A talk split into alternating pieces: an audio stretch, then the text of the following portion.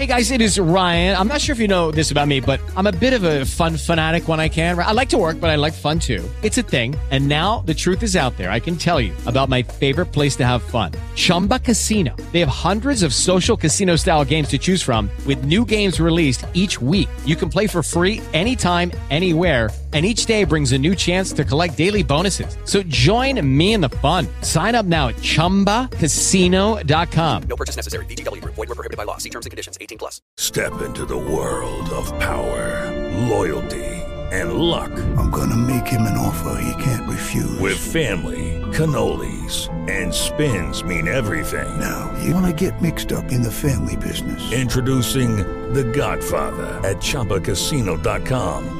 Test your luck in the shadowy world of The Godfather slot. Someday, I will call upon you to do a service for me. Play The Godfather now at ChumbaCasino.com. Welcome to the family. VGW Group. No purchase necessary. Void where prohibited by law. See terms and conditions. 18 plus. ¿Reconoces a Jesús como tu Redentor? ¿Tu bondadoso Redentor? Con nosotras, Ugel Michelén. ¿Qué fue lo que transformó la teología de Noemí? Ver la bondad de Dios a través de la provisión de un redentor bondadoso.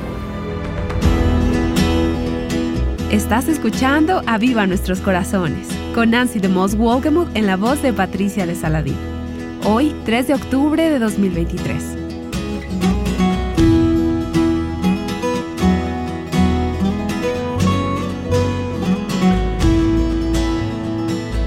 El día de hoy continuamos profundizando en la historia de Ruth. Y si te perdiste la primera parte de esta serie de mensajes el día de ayer, puedes encontrarla en avivanuestroscorazones.com o en nuestra aplicación móvil.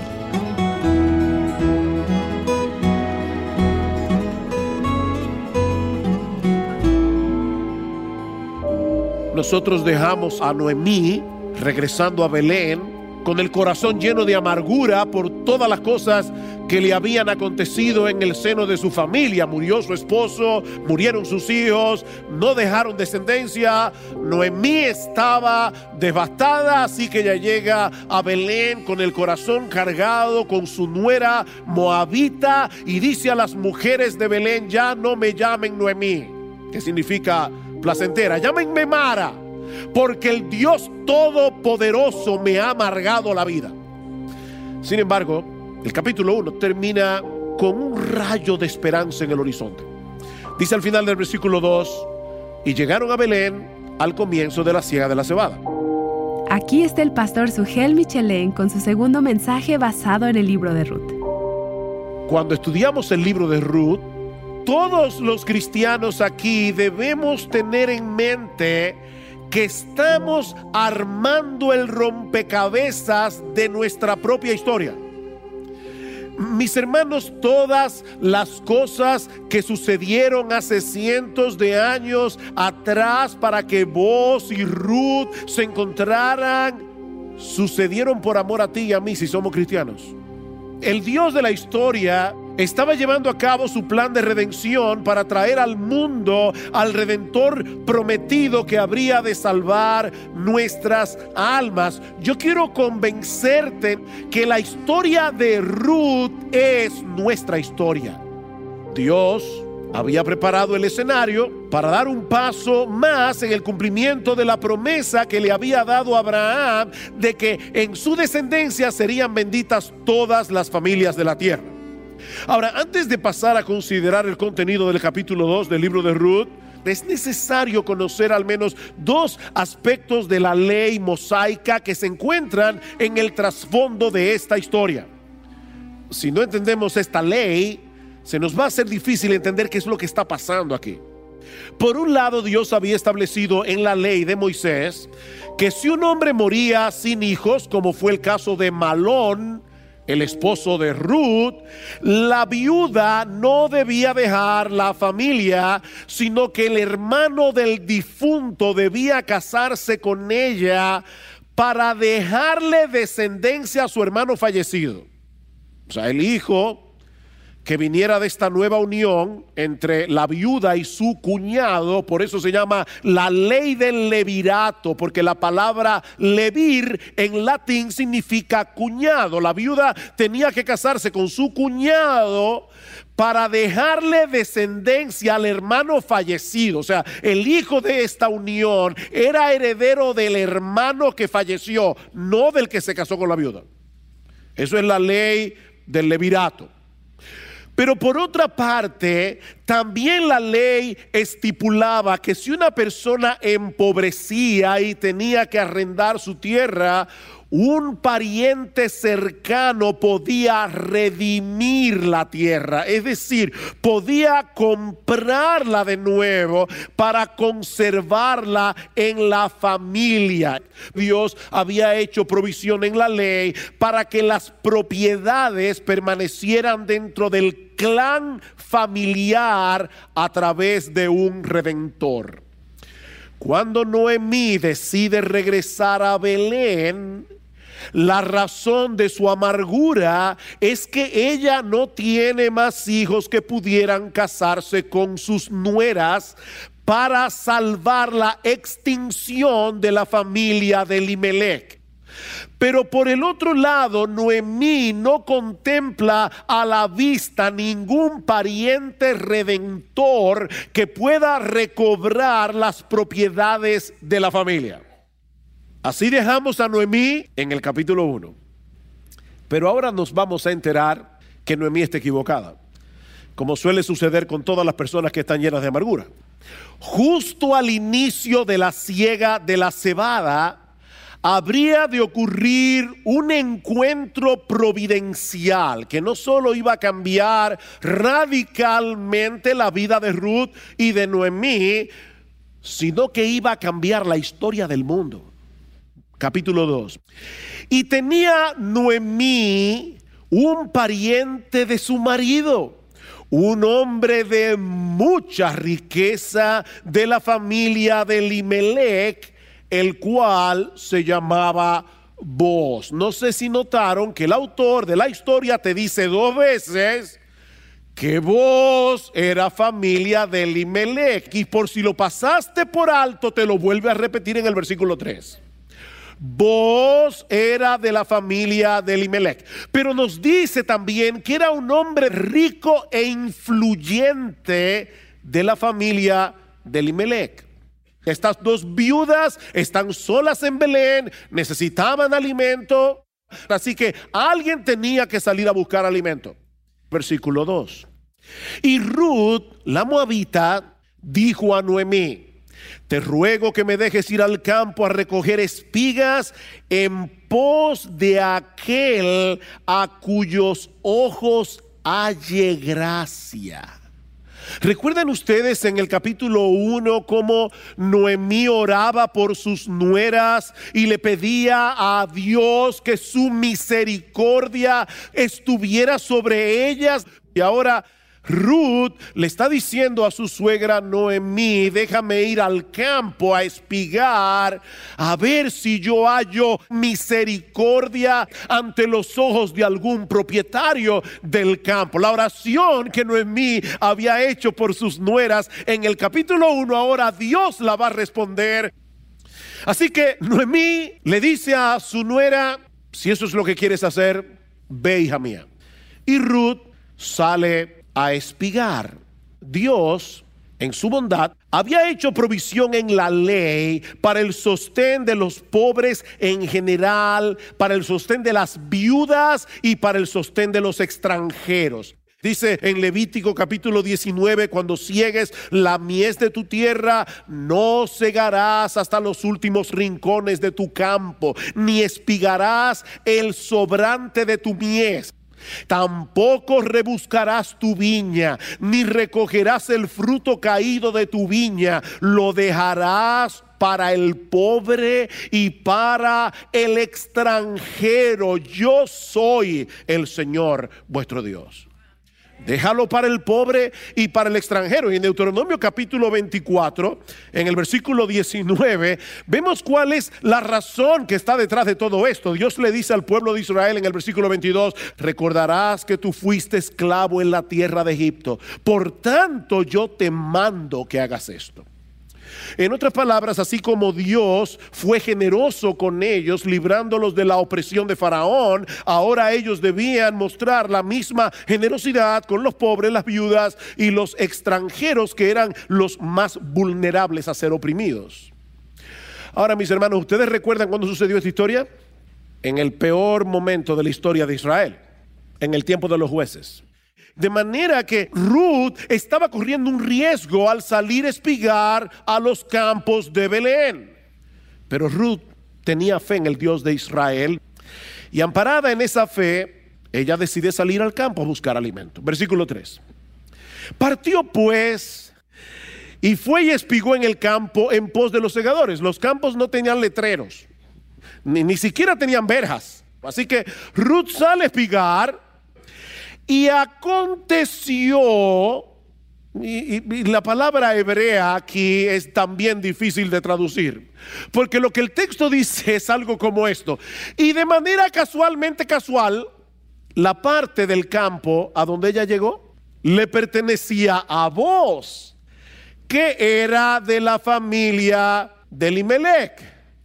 Ahora, por supuesto, mis hermanos, el autor de Ruth no cree en la casualidad. Más bien él nos está permitiendo ver la misma historia desde dos ángulos distintos. Él quiere que nosotros veamos que cuando Ruth salió a espigar, ella no sabía qué porción del campo le pertenecía a quién. Pero Dios, que nos ama y quería proveer un redentor, Dios estaba moviendo las cosas para que los pasos de Ruth se dirigieran hacia allá y no hacia ningún otro lugar. Y, noten cómo comienza el versículo 4. Y he aquí, y otra vez en hebreo, esto es una expresión de sorpresa. Eso es una exclamación. Ruth sale a buscar alimento y casualmente casual llega al campo que le pertenece a vos. Oh, sorpresa. Y he aquí que en ese mismo día, a esa misma hora, en ese mismo momento, a vos se le ocurrió ir a supervisar la parte del campo donde estaba espigando Ruth. ¿Cuántas casualidades? Vos llega allí y dice a los segadores, el Señor sea con vosotros. Era un hombre piadoso. No, era solamente un hombre rico e influyente. Vos tenía una buena relación con sus empleados. Había una, una relación de afecto mutuo. Este hombre llega allí, pide una bendición por los segadores y oigan cómo ellos le responden, que el Señor te bendiga. ¿Qué relación? Él los bendice, ellos también a él. Pero entonces vos se fija en Ruth.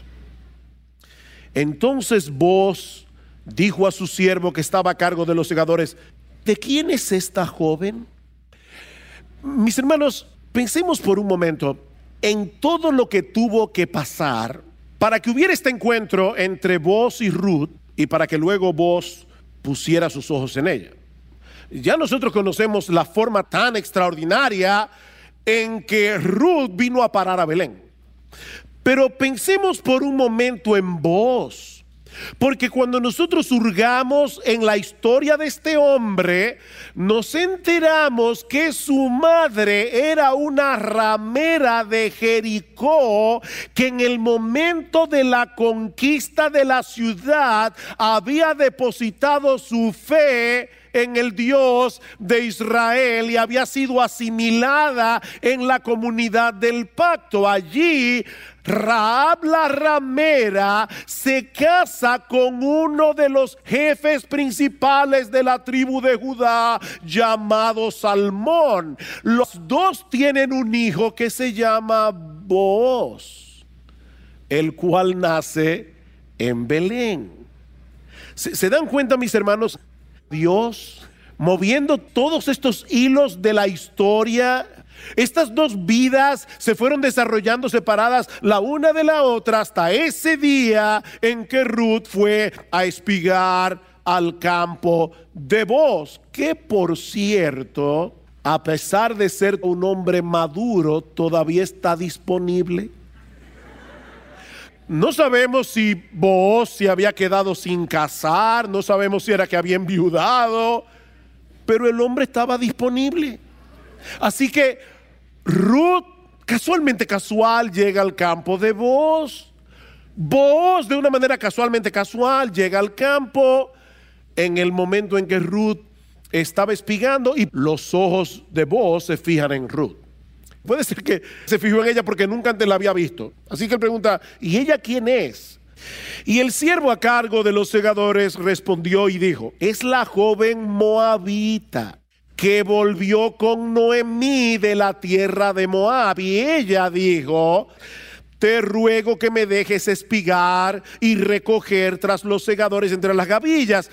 Y vino y ha permanecido desde la mañana hasta ahora. Solo se ha sentado en la casa por un momento. Esta muchacha era laboriosa. Ruth no había parado de trabajar desde la mañana hasta el momento en que vos llega al campo. Así que vos se acerca a Ruth y por primera vez habla con ella. Y eso nos lleva de la mano a nuestro segundo encabezado. Ya vimos un encuentro providencial entre vos y Ruth. Veamos ahora una bondad inusual. La bondad de vos hacia Ruth, versículo 8. Entonces vos dijo a Ruth, oye hija mía, no vayas a espigar otro campo Tampoco pases de aquí, sino quédate con mis criadas. Fíjate en el campo donde ellas ciegan y síguelas, pues he ordenado a los siervos que no te molesten. Cuando tengas sed, ve a las vasijas y bebe del agua que sacan los siervos. Vos le está dando permiso a Ruth para que espigue como cualquiera de sus criadas. En otras palabras, él no la está tratando como a una extranjera. Él la está tratando como a un israelita. Y no conforme con eso, más adelante la invita a comer en su mesa, versículo 14. Y a la hora de comer, vos le dijo, ven acá para que comas del pan y mojes tu pedazo del pan en el vinagre. Así pues ella se sentó junto a los segadores y él le sirvió el grano tostado. Él se lo sirvió. Y ella comió hasta saciarse y aún le sobró. Y cuando ella se levantó para espigar, vos ordenó a su siervo diciendo, dejadle espigar aún entre la gavilla, no la avergoncéis. También sacaréis a propósito para ella un poco de grano de los manos y lo dejaréis para que ella lo recoja y no la reprendáis. Y ella espigó en el campo hasta el anochecer y desgranó lo que había espigado y fue como una efa de cebada es decir, casi 40 libras en un día. Eso habla mucho de la diligencia de Ruth, pero también de la bondad de vos. Miren todo lo que él hace por ella. Le pide que se quede en su campo, él se lo pidió. Se asegura de que no sea maltratada, de que nadie la avergüence. La invita a comer en su mesa y le da una provisión súper abundante. Antes de ver la respuesta de vos, de por qué él está tratando a Ruth de esa manera, veamos la pregunta de Ruth en el versículo 10. Ella bajó su rostro, se postró en tierra y le dijo, ¿por qué he hallado gracia ante tus ojos para que te fijes en mí siendo extranjera? Así que Ruth está muy consciente de que ella no tenía ningún derecho. Ella sabe que no lo merece. De hecho, más adelante, Ruth le dice a vos que ella ni siquiera estaba a la altura de sus criadas. Miren mis hermanos, ese espíritu es tan extraño en el día de hoy, pero es lo que la gracia está supuesta a hacer en el corazón de una mujer creyente. Mis hermanas, escúchenme bien, Ruth está exhibiendo aquí el verdadero adorno de una mujer piadosa. Eso es lo que dice Pedro en su primera carta. Vuestro atavío, vuestro adorno, no sea el externo de peinados ostentosos, de adornos de oro o de vestidos lujosos, sino el interno, el del corazón, en el incorruptible ornato de un espíritu afable y apacible, de un espíritu tierno y sereno, que es de grandes estima delante de Dios, porque así se ataviaban también aquellas santas mujeres, dice Pedro, que esperaban en Dios estando sujetas a sus maridos. Ese espíritu tierno, sereno, delicado, es parte de la fe en Dios de una mujer verdaderamente piadosa. Una cosa es consecuencia de la otra. Y ahora déjame hacerte una pregunta, y esta pregunta va tanto para los hombres como para las mujeres.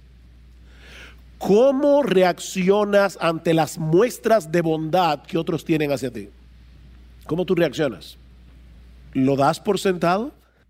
Porque aunque no lo digas con tu boca, en el fondo de tu corazón piensas que te lo mereces. O te sientes lleno de gratitud e incluso sorprendido de que alguien te trate con bondad. Mis hermanos, el orgullo y la gratitud están tan separados entre sí como el cielo del infierno. Ruth no podía entender por qué vos la está tratando con tanta bondad. Y la respuesta de vos es todavía más sorprendente. Versículo 11. Aquí está la razón. Y vos le respondió y dijo, todo lo que has hecho por tu suegra después de la muerte de tu esposo me ha sido informado en detalle y cómo dejaste a tu padre, a tu madre y tu tierra natal y viniste a un pueblo que antes no conocías. Que el Señor recompense tu obra y que tu remuneración sea completa de parte del Señor Dios de Israel, bajo cuyas alas has venido a refugiarte. Hija mía, Tú viniste a refugiarte bajo el Dios de Israel. Yo solamente soy un instrumento de ese Dios para mostrarte su bondad para contigo. Y es por eso que vos le pide a Dios que la recompense por lo que ella había hecho.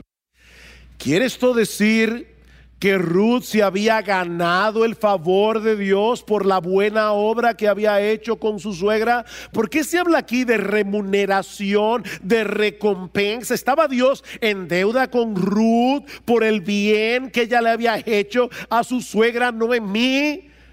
Por supuesto que no. El punto no es que Ruth se ha ganado el favor de Dios, sino que Dios ha prometido bendecir a todos los que se refugian en Él y Él es fiel a su propio nombre. Ruth había sido capaz de dejar el refugio de su casa paterna en Moab porque había encontrado bajo las alas de Dios un refugio infinitamente mejor. Y eso nos lleva a nuestro tercer y último encabezado. La teología de Noemí refinada. Cuando Ruth regresa del campo al caer la noche, ya ustedes se pueden imaginar la sorpresa que se lleva Noemí. Versículo 18. Y lo tomó el efa de cebada, y lo tomó y fue a la ciudad, y su suegra vio lo que había recogido, y sacó también lo que le había sobrado después de haberse saciado y se lo dio a mí. Entonces su suegra le dijo, ¿dónde espigaste? ¿Y dónde trabajaste hoy? Bendito sea aquel que se fijó en ti. Y ella informó a su suegra con quien había trabajado y dijo, el hombre con el que trabajé hoy se llama vos. Y Noemí dijo a su nuera, sea el bendito del Señor, quien no ha rehusado su bondad, ni a los vivos, ni a los muertos. Oh, le dijo también Noemí, el hombre es nuestro pariente, es uno de nuestros parientes más cercanos. Él puede redimirnos, eso es lo que Noemí le está diciendo. Ella está celebrando aquí la bondad de Booz pero también está celebrando el hecho de que Dios guiara a Ruth precisamente a espigar al campo cuyo dueño podía ser el redentor de la familia. Por eso alguien ha dicho que repentinamente Noemí parece haber cambiado de humor, de actitud y de doctrina. Noemí había estado bien clara desde el principio en cuanto a la soberanía de Dios. Lo que ella había perdido de vista era su bondad. Pero cuando llegamos al versículo 19, todo ha cambiado. Todo ha cambiado. Noemí ha pasado de la desesperación a la esperanza. Noemí ha pasado de la queja a la gratitud. Ella está comenzando a ver lo que antes no veía. Que ese Dios soberano que posee un control absoluto sobre todas las cosas que nos acontecen también es bueno. También es tierno también es compasivo y misericordioso. De tal manera que podemos seguir confiando en Él en medio de sus providencias más oscuras. La amargura de Noemí está comenzando a convertirse en alabanza. Versículo 21. Entonces Ruth la Moabita dijo, además, Él me dijo, debes estar cerca de mis siervos hasta que hayan terminado toda mi cosecha. Y Noemí dijo a Ruth su nuera, es bueno, hija mía, que salgas con sus criadas, no sea que en otro campo te maltraten. Y ella se quedó cerca de las criadas de Booz, espigando hasta que se acabó la cosecha de cebada y de trigo que duraba tres meses. Se acabó la siega, nada pasó. Y Ruth sigue en casa de su suegra, Noemí. Por ahora, solo quiero dejar dos cosas en vuestras mentes antes de concluir. La primera, mis hermanos, mis hermanos, esta historia nos enseña la enorme importancia de estar apercibidos todo el tiempo de la bondad inmerecida de Dios en nuestras vidas. Fue por perder de vista la bondad de Dios que Noemí se llenó de amargura. Pero fue al percibir la bondad de Dios a través de este encuentro providencial entre Ruth y Booz que su amargura se convirtió en esperanza.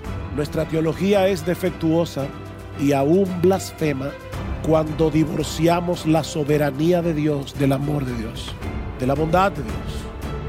Es por eso, mis hermanos, que Satanás hará todo lo que esté a su alcance para que perdamos de vista la realidad de que nuestro Dios es bueno y de que para siempre es su misericordia. Ese es uno de los ataques más fieros del diablo contra su pueblo. Hacerles perder de vista la bondad de Dios. Así ha sido desde el huerto del Edén, con que Dios os ha dicho, no comáis de ningún árbol.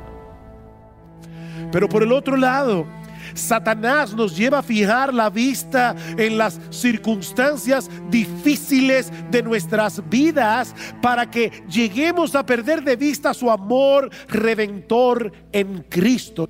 ¿Qué fue lo que transformó la teología de Noemí? Ver la bondad de Dios a través de la provisión de un redentor bondadoso.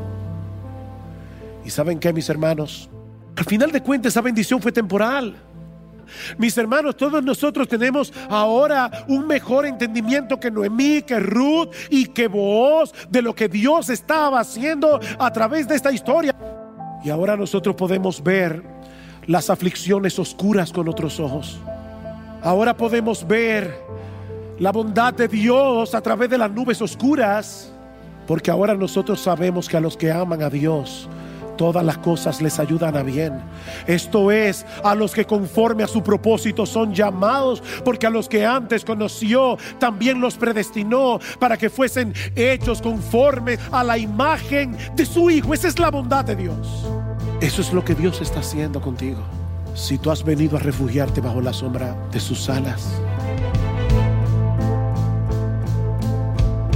El pastor Sugel Michelén te ha estado ayudando a ver la hermosa providencia y la bondad de Dios en la historia de su pueblo y en tu propia vida. ¿Te has visto como la merecedora de la bondad de Dios y la de otras personas? ¿O has reconocido la gracia y la fidelidad de Dios en tu vida? Te animamos a reflexionar acerca de esto Y si has sido bendecida a través de este mensaje, no dudes en compartirlo con más mujeres. Puedes hacerlo a través de nuestro sitio web avivanuestroscorazones.com y también a través de nuestra aplicación móvil. Israel era un lugar oscuro y poco amistoso para la mayoría, particularmente para una mujer, y más aún para una viuda. La historia de Ruth empieza en desolación, pero como en toda historia en donde Dios es el autor, esa desolación no se quedó sin ningún destello de esperanza. Y queremos presentarte nuestro nuevo recurso digital, Ruth, la experiencia de una vida restaurada. A medida que tú profundices en este recurso y veas ese destello de esperanza florecer en una deslumbrante demostración de gracia, estoy segura de que comprenderás por qué el libro de Ruth es llamado por algunos la historia de amor más grandiosa de todos los tiempos. Este mes de octubre puedes adquirir este nuevo recurso por una donación, así que visítanos en avivanuestroscorazones.com. Y el día de mañana no te pierdas la continuación de esta serie titulada El Evangelio según Ruth. ¡Te esperamos!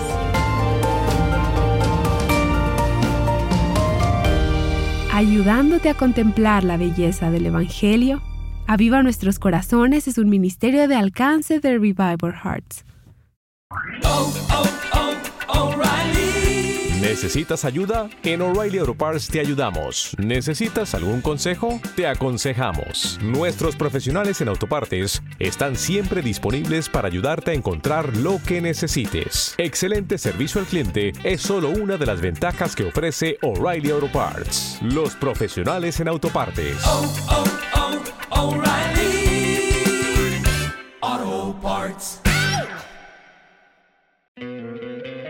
¿No te encantaría tener 100 dólares extra en tu bolsillo? Haz que un experto bilingüe de TurboTax declare tus impuestos para el 31 de marzo y obtén 100 dólares de vuelta al instante. Porque no importa cuáles hayan sido tus logros del año pasado, TurboTax hace que cuenten. Obtén 100 dólares de vuelta y tus impuestos con 100% de precisión, solo con Intuit TurboTax. Debes declarar para el 31 de marzo. Crédito solo aplicable al costo de la presentación federal con TurboTax Full Service. Oferta sujeta a cambios o cancelación en cualquier momento.